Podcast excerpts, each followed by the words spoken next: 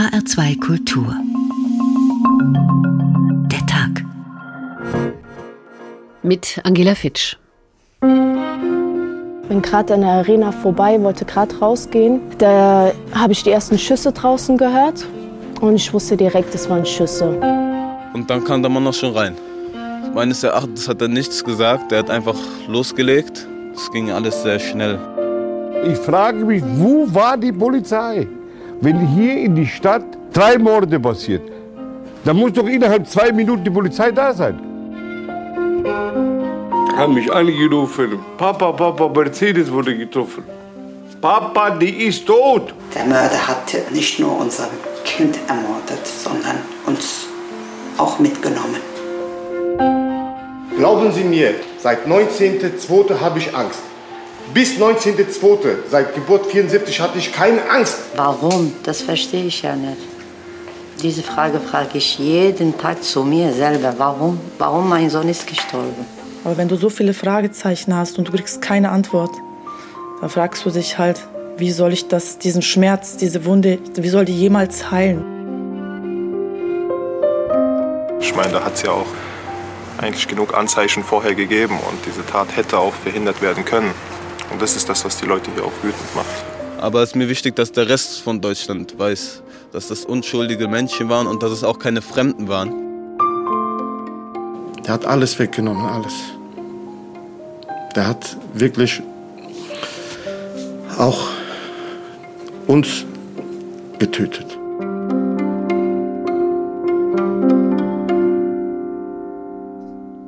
Am 19. Februar vor einem Jahr tötete der 43-jährige Attentäter von Hanau neun Menschen, acht Männer und eine Frau im Alter zwischen 21 und 44 Jahren.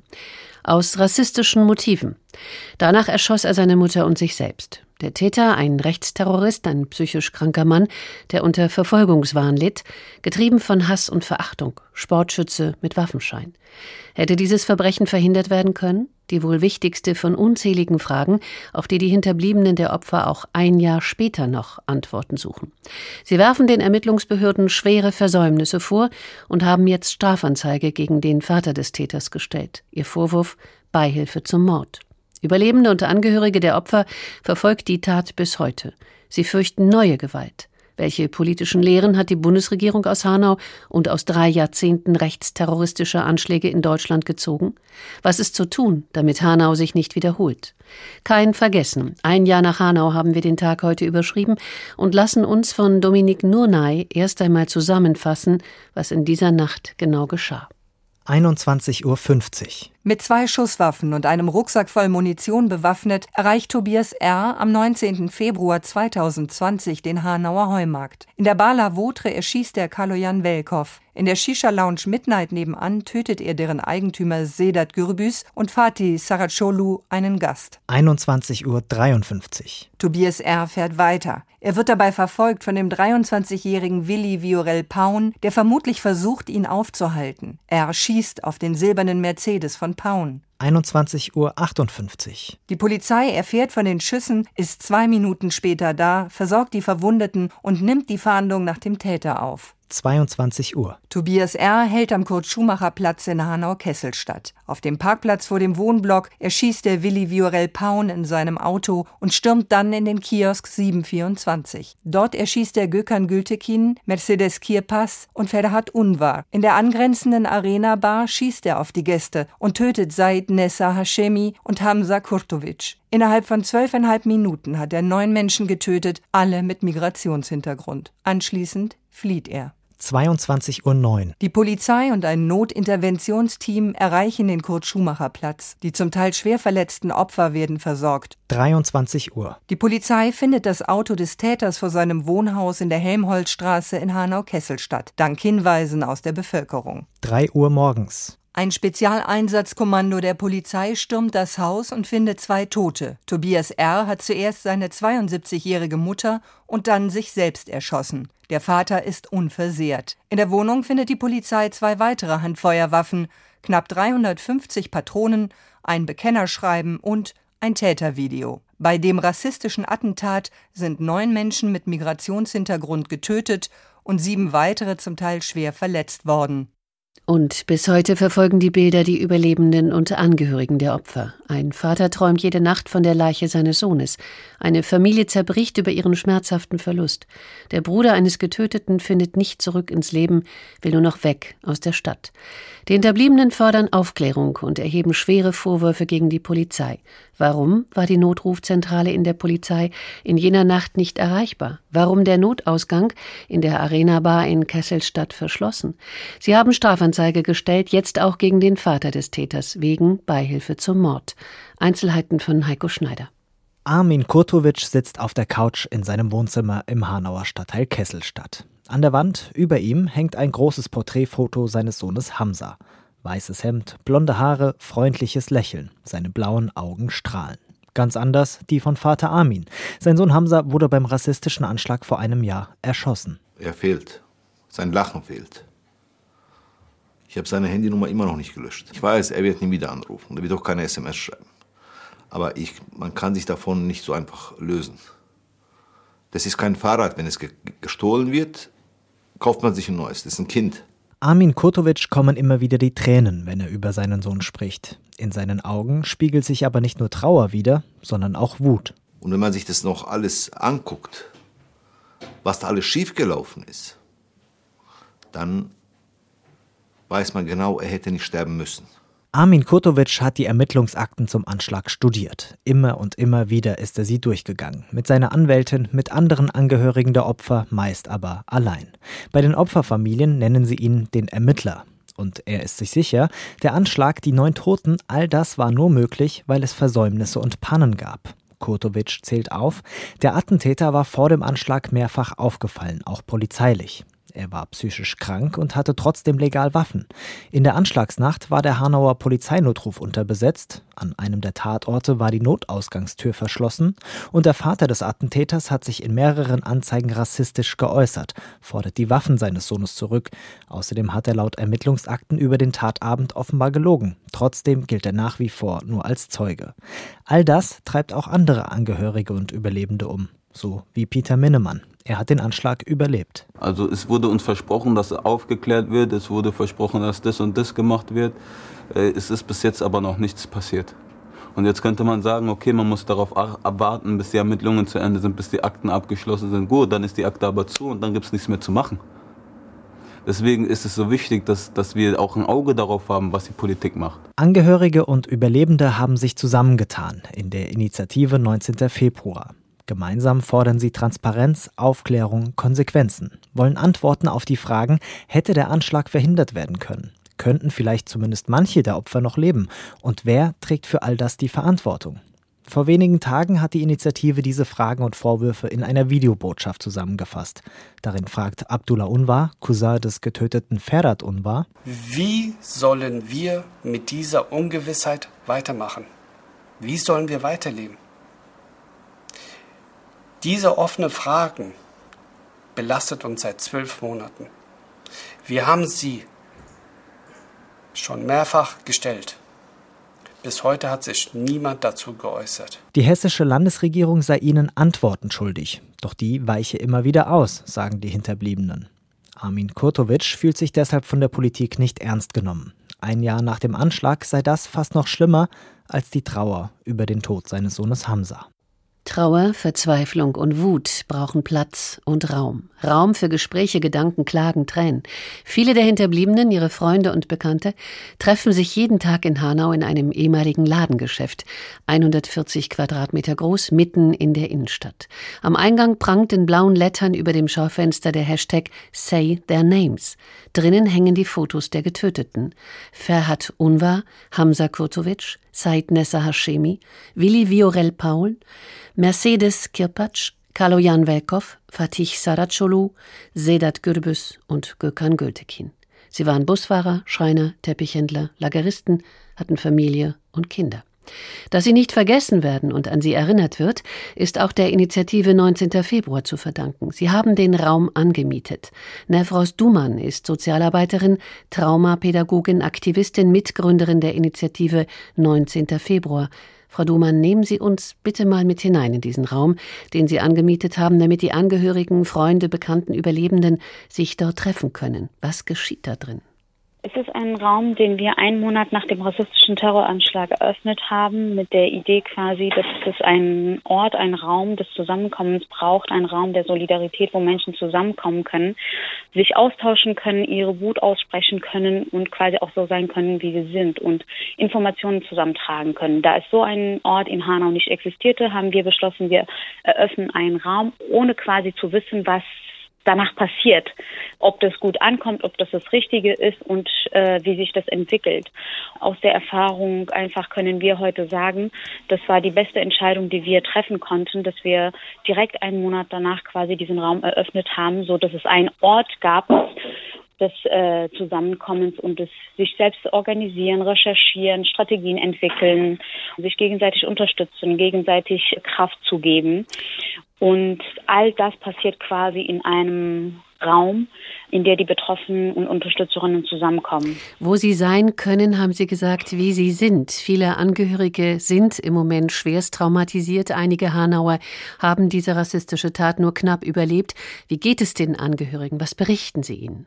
Wir können ein Jahr nach dem Anschlag sagen, dass einfach viele Angehörige das ja auch jetzt die ganze Zeit in den Medien sagen, wie schlecht es eigentlich nach einem Jahr ihnen geht, dass in einem Jahr sich quasi nicht viel bewegt hat, äh, dass es keine Aufklärung gab in einem Jahr, dass es quasi die Angehörigen sind, die seit einem Jahr versuchen, auf allen politischen Ebenen ihre offene Fragen, ihre zentralen Fragen deutlich zu machen, klar zu machen, dass sie Antworten brauchen. Was war vor der Tat? Was war während der Tat? Was war nach der Tat. Und da sind ganz viele Versäumnisse auch passiert. Und auf diese Fragen gab es bis heute kaum Antworten. Der Innenminister von Hessen hat äh, sich bisher zweimal zu Wort gemeldet, leider ähm, nur Polizeiarbeit gelobt und sich weder entschuldigt noch irgendwelche Antworten gegeben, was sehr enttäuschend war. Es ist sehr frustrierend, dass seit einem Jahr die zentralen Fragen nicht geklärt sind, dass seit einem Jahr von der Landesregierung quasi kaum Solidarität gibt und es sind Fragen, mit denen sie sich seit einem Jahr tagtäglich beschäftigen. Welche zentralen Fragen sind das? Na, die erste zentrale Frage ist, hätte diese Tat verhindert werden können? damit verbunden mit den Fakten und Informationen verbunden, die schon vor der Tat quasi zu dem Täter bekannt waren, dass der Täter Waffenschein hatte, dass sein Waffenschein 2019 verlängert wurde, dass der Täter eine Webseite hatte und sein rassistisches Manifest eine Woche vor der Tat hochgeladen hat, dass der Täter sich bei Staatsanwaltschaft und Generalbundesanwaltschaft gemeldet hat mit Anzeigen und da drin darauf hinweist, die letzte und finale Anzeige und auf seine Webseite hinweist. Nichts davon davon wird überprüft und das sind immer noch offene Fragen, worauf es keine Antworten gibt. Gemeinsam suchen Sie alle nach diesen Antworten, die Ihnen auch ein Jahr nach diesen rechtsextremistischen Anschlägen keiner gibt. Was berichten die Angehörigen, Frau Dumann, vom Umgang der Behörden mit Ihnen? Einige, habe ich gelesen, haben erzählt, ihre Kinder seien obduziert worden ohne ihre Einwilligung. Richtig. Also zu den offenen Fragen gehört natürlich auch der Umgang mit Angehörigen und mit, mit Überlebenden in der Tat nach und auch nach der Tat, dass die Angehörigen stundenlang nicht wussten, wo quasi ihre Kinder sind, dass sie äh, obduziert wurden, ohne dass mit Angehörigen darüber gesprochen wurde. Und auch Wochen später, wo sie quasi ihre Kinder bekommen haben, wurden sie von den Behörden nicht informiert, in welchem Zustand quasi die Leichen sind, in welchem Zustand sie sie finden werden, ja. Und dass zum Beispiel Willi Viorel Paun in der Tat nach die Polizei dreimal angerufen hat und zwar am ersten Tatort schon, bevor er sich auf den Weg nach Kesselstadt quasi gemacht hat. Und Willi Viorel Paun ist nie, nicht durchgekommen bei der Polizei und es war bei der Polizei auch nicht registriert. Es waren die Eltern von Willi Viorel Paun, die darauf aufmerksam gemacht haben, hier unser Sohn war einer der ersten, der bei den Behörden angerufen hat. Heute sagt der Innenminister, nachdem es medial so viel Druck gab, dass es unterbesetzt war. Mhm. Das reicht nicht als Antwort. Das reicht nicht. Es hat ein Menschenleben gekostet. Damit eröffnet sich die neue Frage, wie viele hätten die Morde in Kesselstadt womöglich auch verhindert werden ja. können, wenn Willi Viorel Paun bei der Polizei durchgekommen wäre. Es der Umgang in der Tat nach mit den Überlebenden und Schwerverletzten war auch in den letzten Tagen auch mehrmals in den Medien, wie die Beamten mit den äh, Schwerverletzten umgegangen sind, dass die Angehörigen drei Wochen später Gefährderansprachen kriegen, dass der Vater des Täters zurück ist, aber keiner die Angehörigen informiert, weil das Vater des Täters seit April 2020 rassistische Anzeigen macht bis Herbst und da kommt keiner auf die Idee, die Menschen zu informieren. Lassen Sie uns an diesem Punkt noch mal kurz einhaken. Gefährderansprache der Polizei. Was haben wir uns genau darunter vorzustellen? Plötzlich waren die Angehörigen Gefährder. Wie das? Drei Wochen nach dem rassistischen Anschlag haben Überlebende und Familien Telefonate von der Polizei bekommen, dass der Vater des Täters quasi wieder zurück in seinem Haus ist und sein Haus befindet sich in der Sichtweite von ganz vielen Familien. Ja, es ist ganz nah an den Familien dran und er ist sei zurück und die Familien äh, sollen bloß nicht auf die Idee kommen, ihn, sich an ihn zu rächen oder ihm was anzutun, weil wir würden ja hier in einem Rechtsstaat leben. Die haben quasi angedeutet, die Menschen würden dem was antun und oder gehen davon aus und machen Gefährderansprachen. Aber dass der Vater des Täters von ihm die größte Gefahr ausgeht, dass er eine tickende Zeitbombe ist. Er will die Munition seines Sohnes zurück, er will die Tatwaffen zurück, er will die Webseite zurück und er will, dass alles, was in der Stadt quasi zu sehen ist, zum Gedenken erinnern, dass es Volksverhetzung ist. Also er will das alles. Äh, ähm, Sie haben auch eine An Sie haben jetzt auch eine Anzeige erhoben. Was hat sich Ihrer Wahrnehmung nach in diesem einen Jahr getan? Hat sich der Schmerz weiter verfestigt? Ich habe den Eindruck, nach dem, was Sie sagen, ist das so? Oder haben einige auch zurück ins Leben gefunden? Der Schmerz hat sich nach einem Jahr verfestigt, weil sie nicht die Antworten kriegen, die sie brauchen, weil sie selbst nach Antworten suchen, obwohl das die Aufgabe der Ermittlungsbehörden wäre, weil sie Unterstützung brauchen, auch nach einem Jahr, aber nicht die solidarische Unterstützung vom Land Hessen bekommen. Wir hatten die Forderung an Land Hessen, an die Landesregierung, es braucht eine Opferhilfe für Opfer von rechter Gewalttaten in Hessen und für Hanau, weil diese Menschen, weil aus allen anderen Anschlägen wissen wir, wissen die Experten, die Beratung stellen, dass Menschen, die so einen Anschlag erlebt haben, die so eine krasse Dimension hat wie in Hanau, eine langfristige Unterstützung brauchen, weil sie nicht arbeiten gehen können, weil sie einfach auf diese Unterstützung auch angewiesen sind. Und das ist die politische Verantwortung des Landes, an der Seite der Angehörigen zu stehen und sie quasi auch damit finanziell zu unterstützen. Das ist ein solidarischer Akt und das ist politische Verantwortungsübernahme. Das macht aber die Landesregierung so nicht. Na, Herr Frost Dumann, ich danke Ihnen für das Gespräch. Und nun kommt ein Gedicht, gebündelt in einem Sammelband, das den Namen Texte nach Hanau trägt.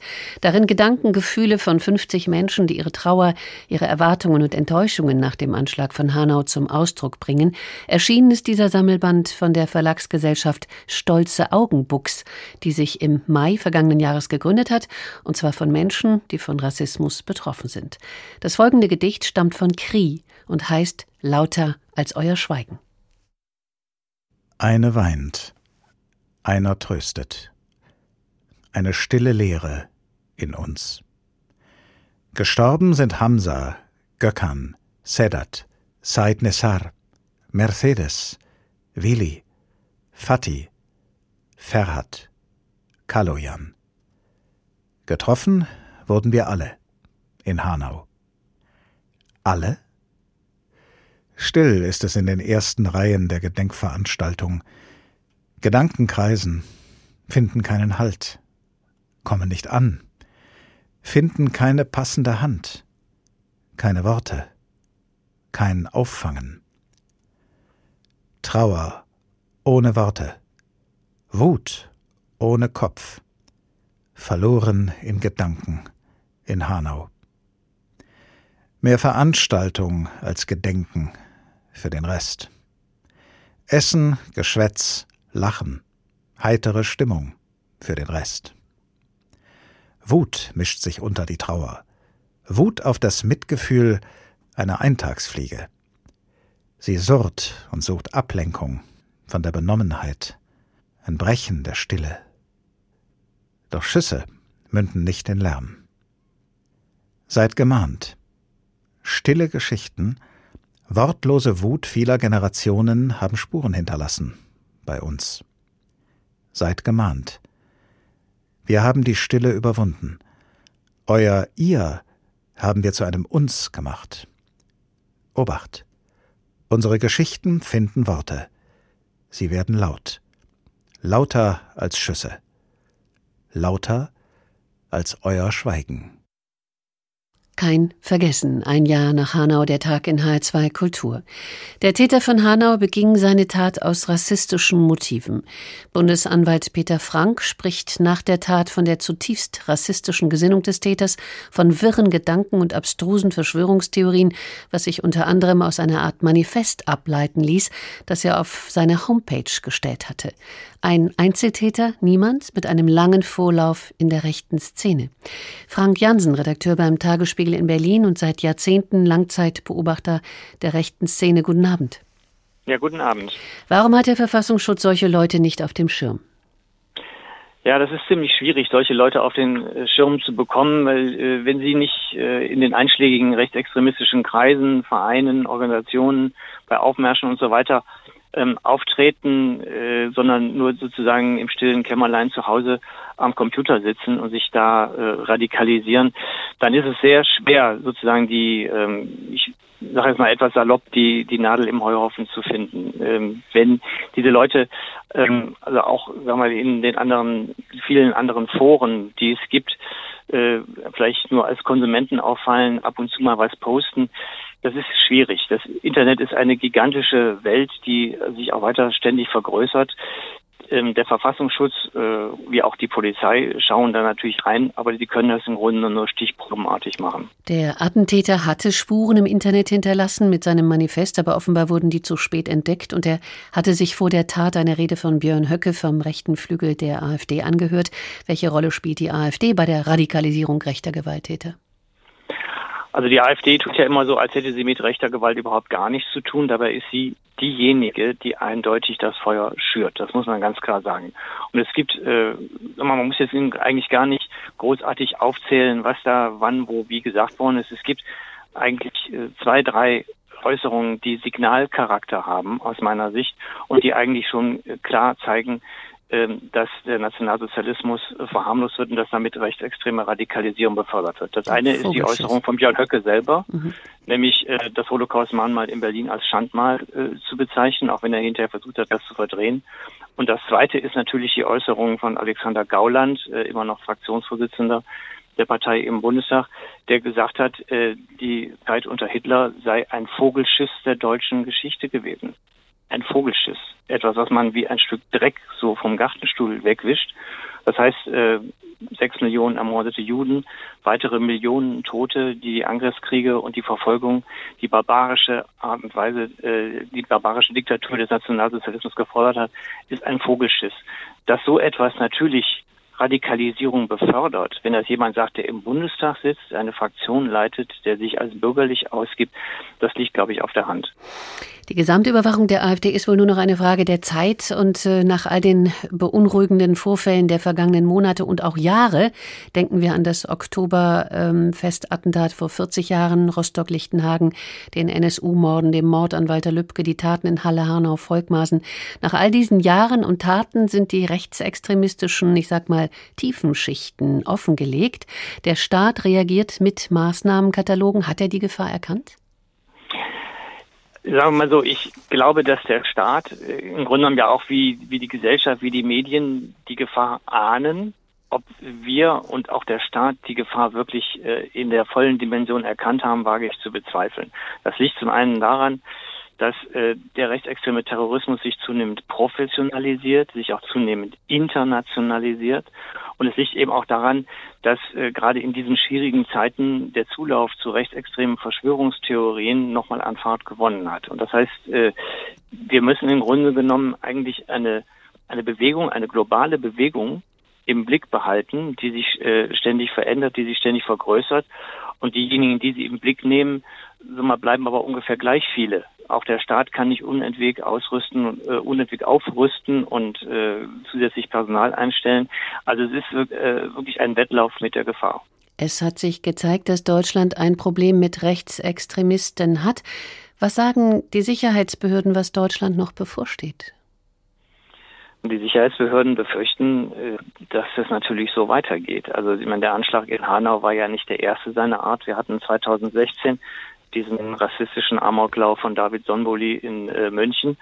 Ähm, wir hatten, äh, das war eigentlich so eine Art Initialzündung 2011 äh, die grauenhaften Anschläge in Norwegen von Anders Breivik, der ja heute noch als großer Held gefeiert wird. Wir hatten 2019 den Anschlag auf die beiden Moscheen in Neuseeland. Also das, äh, es gibt genügend äh, in Anführungszeichen Vorbilder für junge radikalisierte Männer, äh, das entsprechend nachzuahmen, das weiter durchzuziehen. Und ähm, hinzu kommt jetzt, dass gerade in der Pandemie wie gesagt, der, äh, die Unzufriedenheit in Teilen der Bevölkerung wächst, damit auch die Politik und auch Systemverdrossenheit zunimmt. Und der Präsident des Bundeskriminalamts, Holger Mönch, hat mir jetzt gerade in einem Interview gesagt, ähm, er sieht eben, sagen wir, die Sicherheitsbehörden sehen mit Sorge, dass gerade der Lockdown dazu führt, dass immer mehr Menschen sich äh, ins Internet zurückziehen und da natürlich auch ein Teil dann eben auf diese Hetze, auf diesen Hass und diese Hetze stößt und entsprechend infiziert wird. Die öffentliche Aufregung und die darauf folgenden Debatten nach rechtsterroristischen Gewalttaten sind äh, eigentlich nie zu überhören, aber wäre es nicht wichtig, Ursachenforschung zu betreiben, den Rechtsterrorismus wirklich zu erforschen, um ihn zu verstehen und ihn entsprechend bekämpfen zu können? Naja, ich glaube, dass Ursachenforschung eigentlich schon stattfindet. Ähm, sie müsste aber im Grunde genommen genauso wie die Beobachtung äh, durch den Staat natürlich noch weiter intensiviert werden. Also wir haben ja Wissenschaftler in Deutschland, die sich äh, mit äh, rechtsextremistischem äh, sagen wir, Gedankengut oder Ideologien und ebenso auch mit rechtsextremistischem Terrorismus und Militanz äh, befassen. Aber ich denke mal, das müsste noch breiter, auf einer breiteren Basis geschehen.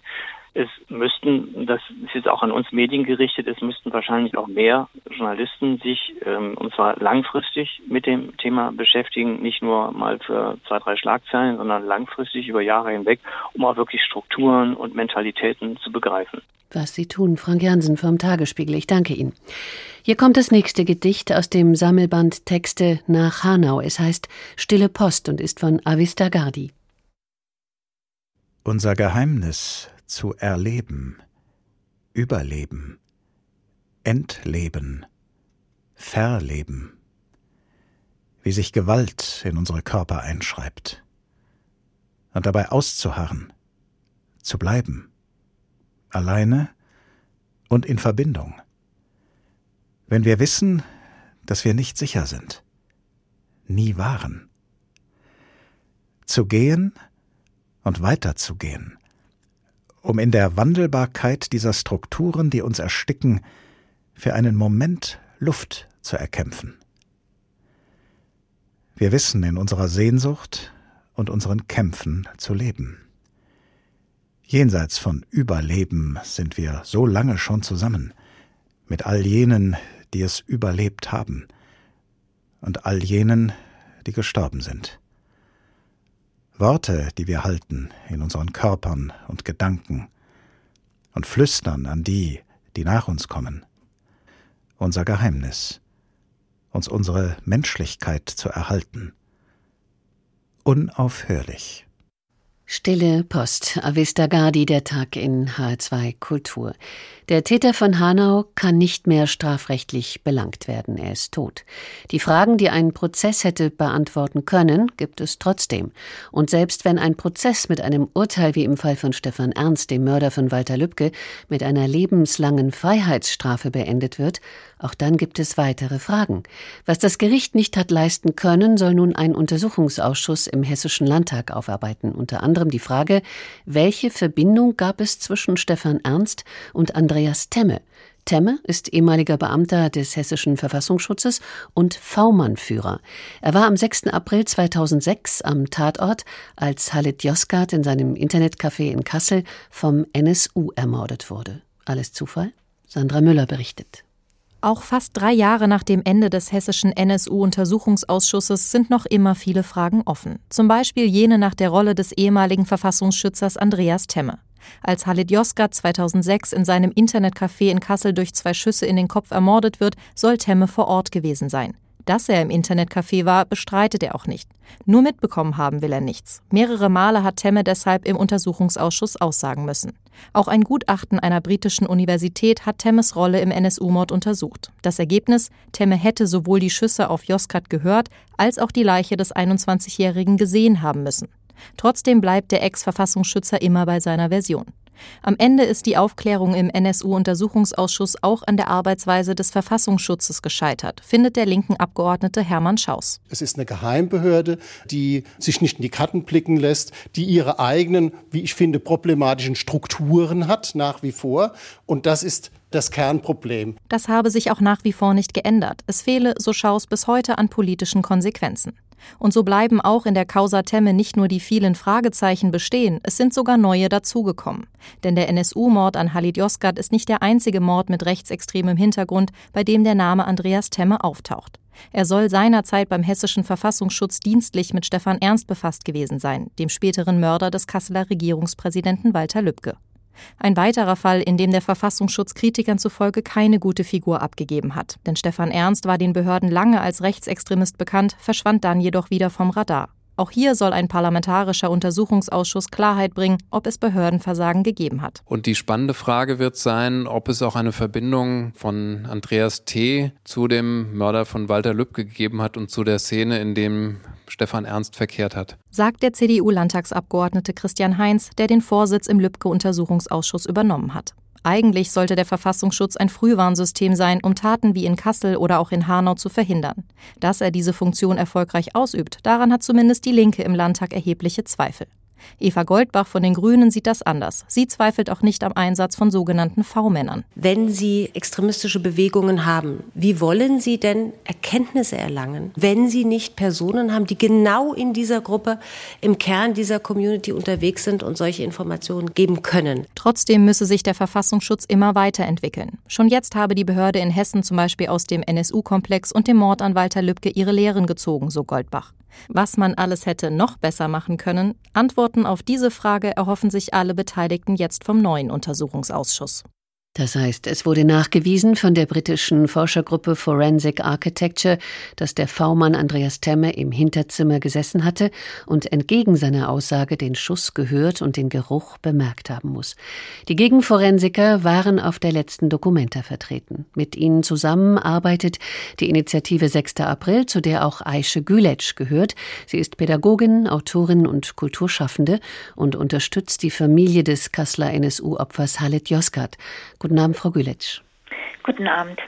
Der hessische Verfassungsschutz hat seinen Abschlussbericht zum NSU-Komplex, den Andreas Temme mit einbezieht, für die nächsten 30 Jahre gesperrt. Wie beurteilen Sie diese Tatsache? Ah, ich muss an dieser Stelle erstmal anmerken, dass die Akten des Verfassungsschutzes, des hessischen Verfassungsschutzes, zu den Verbindungen des NSU nach Hessen zunächst für 120 Jahre vor der Öffentlichkeit verschlossen werden sollte. Nach vielen Protesten wurde dann aber die Sperre nun auf 30 Jahre, was immer noch sehr lang ist, gesenkt. Diese ungewöhnlich hohe Sperrfrist kann uns nur denken lassen, dass hier der Staat etwas schützen möchte. Und wir können diese lange Sperrfrist eigentlich nur als Schuldbekenntnis lesen. 30 Jahre weggesperrt, immer noch eine lange Zeit. Vorher, Sie haben es gesagt, waren es 120 Jahre. Das klingt nach Endgültigkeit und dennoch wollen und werden Sie nicht aufgeben, die Rolle der Behörden in diesem NSU-Komplex zu hinterfragen. Warum ist Ihnen das so wichtig? Ich denke, dass diese Verbindungen uns auch ähm, sehr weit ähm, tiefer blicken lassen in äh, Morde, die weiter auch in Hessen passiert sind. Mm, und zunächst aber möchte ich sagen, dass es auch eine Gruppe von Kasseler Bürgerinnen gegeben hat, die nach dem Mord an Walter Lübcke eine Petition zur Freigabe der NSU-Akten ins Leben gerufen haben. Inzwischen haben rund 94.000 Menschen diese Petition unterschrieben. Die Initiatoren dieser Petition wurden letztes Jahr von den hessischen Parlamentariern des Petitionsausschusses eingeladen. Aber wegen Corona wurde die Sitzung dann wieder abgesagt, als wäre eine Online-Sitzung nicht möglich. Wir bestehen auf eine Sitzung mhm. Was? Der Mord an dem Regierungs, äh, Kasseler Regierungspräsidenten Walter Lübcke und der Mordversuch an Ahmed I führt uns leider oder bringt uns wieder zurück in das Internetcafé, in dem Halit Yozgat eben äh, ermordet worden ist und wo Andreas Temme anwesend war, der damalige Verfassungsschützer. Oh, das war am 6. April und äh, Sie haben Ihre Initiative nach diesem 6. April benannt. Was tun Sie als Initiative 6. April? Äh, wir setzen uns ein äh, für die Analyse der Familie Josgat. Die Familie Josgat hatte ja schon äh, die Analyse, dass Temme nicht die Wahrheit sagt. Und dass die Familie hat immer wieder auch aufgefordert, dass das, dass das Gericht, als der Prozess, der, NSO, der sogenannte NSO-Prozess lief, sich selber ein Bild von den Umständen im Internetcafé machen sollen. Erst dann würden sie verstehen, dass die Aussagen von Temme nicht stimmen könnten. Und dies, diese, also diese Analyse der Familien, dieses Wissen der Familie nehmen wir sehr ernst und mit diesem Wissen arbeiten wir als Initiative auch. Und Sie arbeiten auch zusammen mit der Initiative 19. Februar in Hanau. Wie geschieht das? Was ist das für eine Zusammenarbeit? Es gibt verschiedenste Initiativen, die in den Städten direkt nach den Morden äh, entstanden sind, also zum Thema NSU, aber auch natürlich andere Initiativen wie in Hanau jetzt 19. Februar. Und natürlich sind die Initiativen alle miteinander verbunden, die im Kampf einen langen Kampf führen gegen Rassismus und für eine Aufklärung. Vor 20 Jahren begann der NSU zu morden. Vor zehn Jahren enttarnte sich das Terrortrio Mundlos, Böhnhardt und Schäpe nach einem Banküberfall in Eisenach. Sie beraten als Kuratorin das bundesweite Theaterprojekt Kein Schlussstrich. Vom 21. Oktober bis zum 7. November gehen Sie auf Tour und sind in Städten, in denen der NSU gemordet hat, also auch in Kassel. Was werden wir zu sehen bekommen? Das Theaterprojekt, das bundesweite Theaterprojekt Kein Schlussstrich, übrigens diesen Titel hat äh, sich das Theaterprojekt äh, ausgeliehen von einer lokalen Initiative aus München, von Aktivistinnen, weil wir diesen äh, Titel auch sehr gut fanden. Und ähm, alle Städte, in denen es Opfer zu beklagen gibt, und auch die Städte, die, in denen der NSO lebte, in denen der NSO sich radikalisierte, haben sich zusammengetan, um in diesem Zeitraum ähm, aktiv zu werden, ihre Bühnen für das Thema ähm, zu öffnen, zu äh, Programme zu zeigen, ähm, Premieren zu zeigen. Und ähm, gerahmt wird das Theaterprojekt bundesweit eben auch mit verschiedenen ähm, diskursiven Programmen. Es wird aber auch zum Beispiel eine musikalische, äh, partizipative musikalische Intervention geben, eine Reise durch die Städte von einem Musiker, von Marc Simmern und seinem äh, Team. Äh, es wird eine Ausstellung geben, ähm, die in Auftrag gegeben worden ist vom offenen Prozess des ASAFF. Das ist eine Bildungsplattform in Chemnitz. Ähm, die Ausstellung hatte ich mit Fritz Laszlo Weber und äh, hatte ich gemeinsam kuratiert zum Thema Rassismus als gesellschaftliche Gewaltform um die Historie und die unterschiedlichen äh, rassistischen Morde in Deutschland zusammenzubringen, aber auch den Widerstand zu zeigen, weil wir können nicht über Rassismus reden, ohne auch den Widerstand der Angehörigen äh, zu zeigen oder die, der, derer, die rassifiziert worden sind, zeigen. Und das tut die Ausstellung. Und zudem gibt es dann noch themenbezogene diskursive Programme, Rahmenprogramme, die das ganze Theaterprojekt flankiert wird. Kein Schlussstrich. Aische Gülitsch, ich danke Ihnen.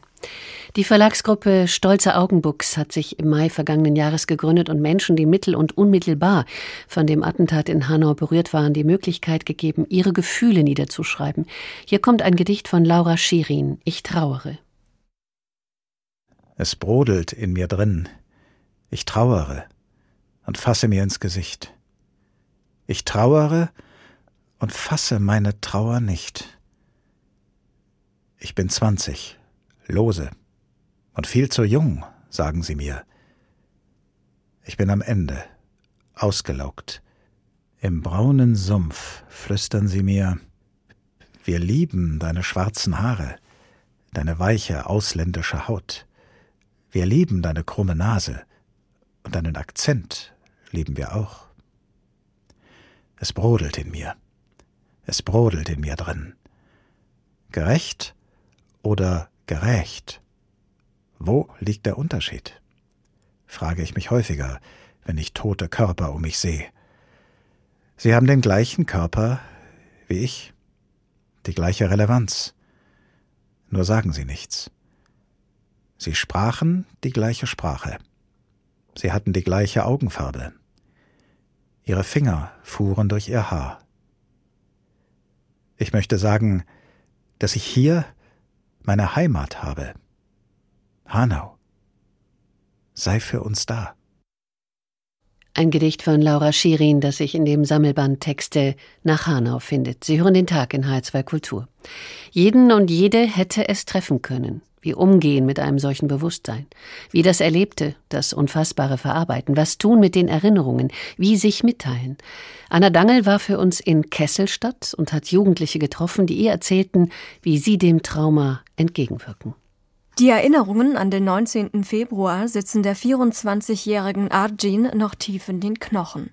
Vor einem Jahr wollte sie einen schönen Abend in einer Shisha-Bar am Hanauer Heumarkt verbringen.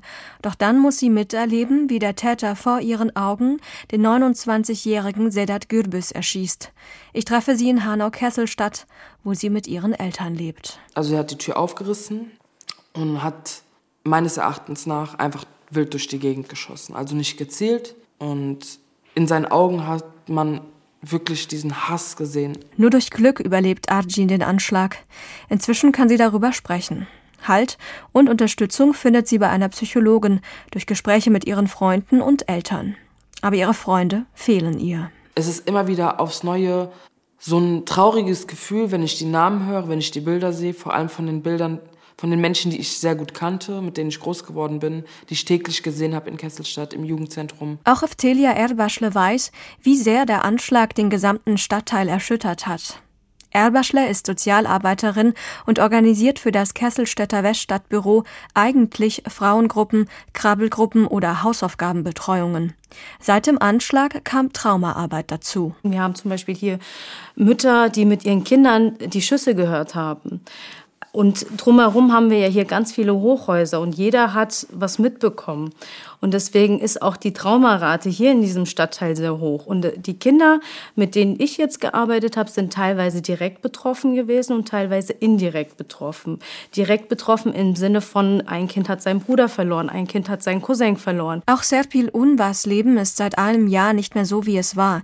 Die Kesselstädterin hat bei dem rassistischen Anschlag ihren 23-jährigen Sohn Ferhat Unvar verloren.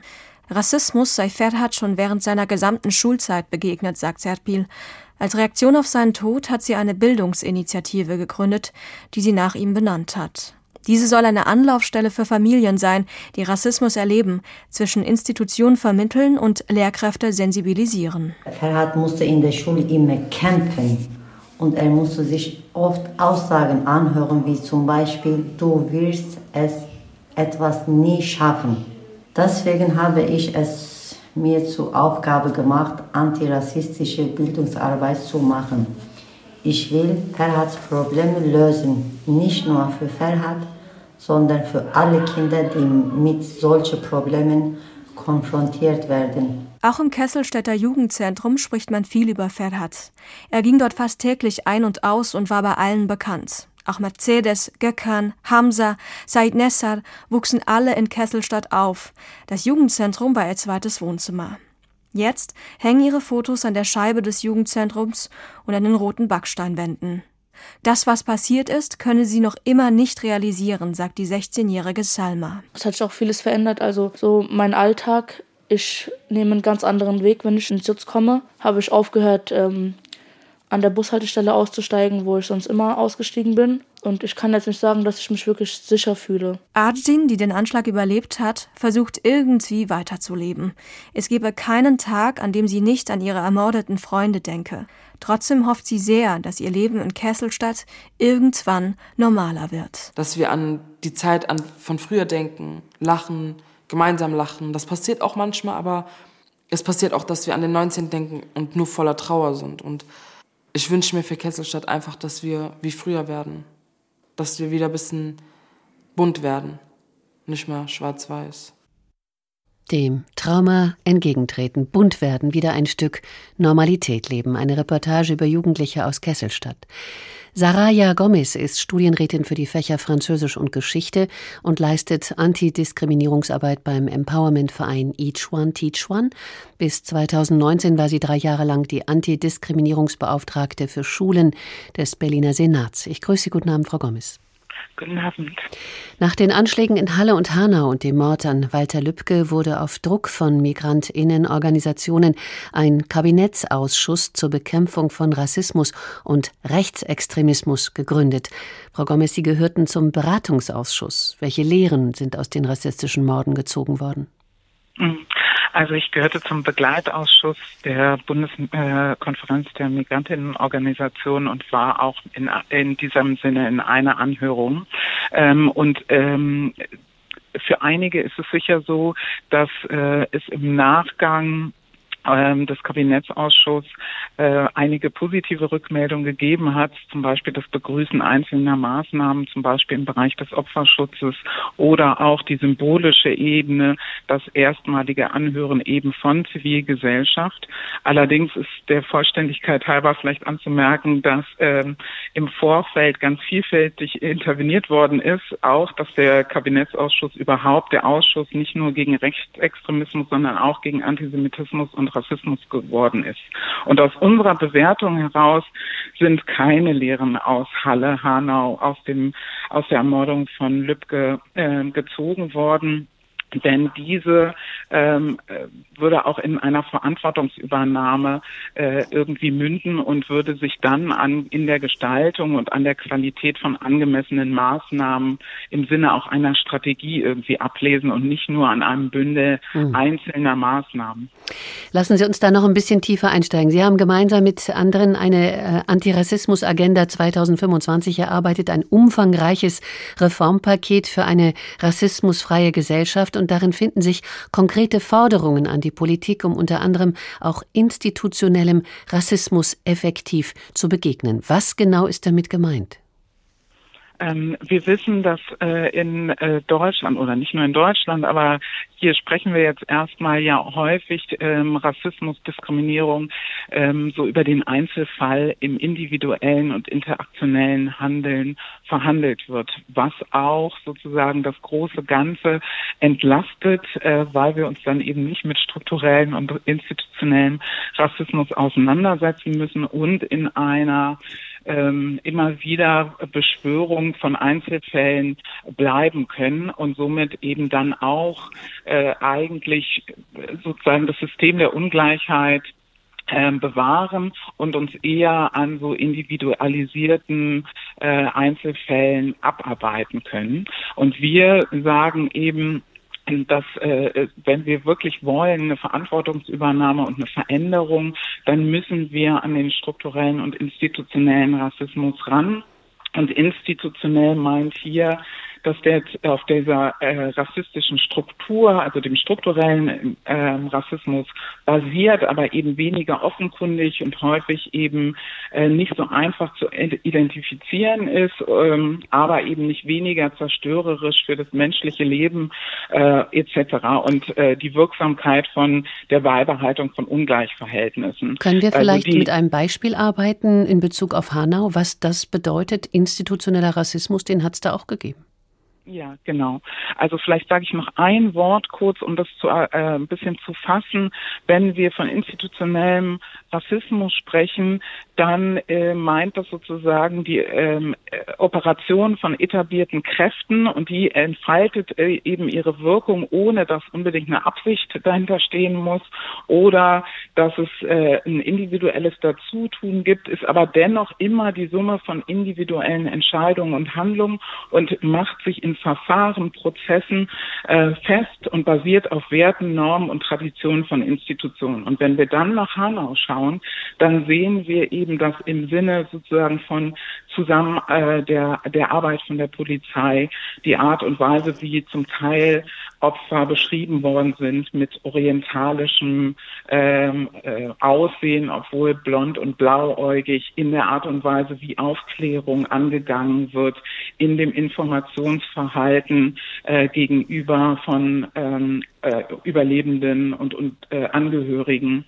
Oder diese ganze Kette von behördlichem Versagen, von Waffenerlaubnis äh, für den Täter, äh, die geschlossene, der geschlossene Notausgang, die Nichtbearbeitung der Vorfälle in Kesselstadt von 2017 äh, etc. All das mhm. sozusagen auch im Zusammenspiel macht institutionelle Diskriminierung ganz deutlich. Und wir sehen, hören es auch, wenn Betroffene aus Hanau selbst sprechen. Es gibt ähm, eine Dokumentation der ARD, die, wo dann ein Betroffener sagt, wissen gar nicht, auf wen wir zuerst wütend sein sollen. Auf die Polizei, auf die Justiz, auf die Politik. Und da wird nochmal deutlich dieser institutionelle Moment. Wir haben ganz viele Stimmen heute in der Sendung gehört. Der Anschlag von Hanau ist die Tat eines Einzeltäters und er ist es auch nicht. Geschah der auch als Folge des Alltagsrassismus, als Folge verdeckter, offener Diskriminierung? Also wir, wenn wir eben in ähm, äh, wieder bei strukturellem und institutionellem Rassismus bleiben, dann gibt es sozusagen eine gesellschaftliche Struktur ähm, und dann sehen wir, wie medial zum Beispiel über bestimmte Gruppen von Menschen berichtet wird und so weiter und gehen dann vielleicht noch mal weiter in den Bereich des stochastischen Terrorismus. Also der Wahrscheinlichkeitsrechnung. Mhm. Ähm, ähm, also da werden Terroranschläge nicht unbedingt von den Extremistinnen dann direkt geplant, aber die Rhetorik macht sie wahrscheinlicher. Mhm. Ähm, das auch, was wir ähm, inzwischen dann doch auch manchmal mehr medial bearbeiten, wie dann im Netz gesprochen wird, welche Möglichkeiten es äh, zur Radikalisierung im Netz dann eben gibt, mit sozusagen immer mehr Input, sodass irgendwann der sogenannte Einzeltäter losgeht äh, und mordet. Saraya Gomez, ich danke Ihnen für Ihre Zeit.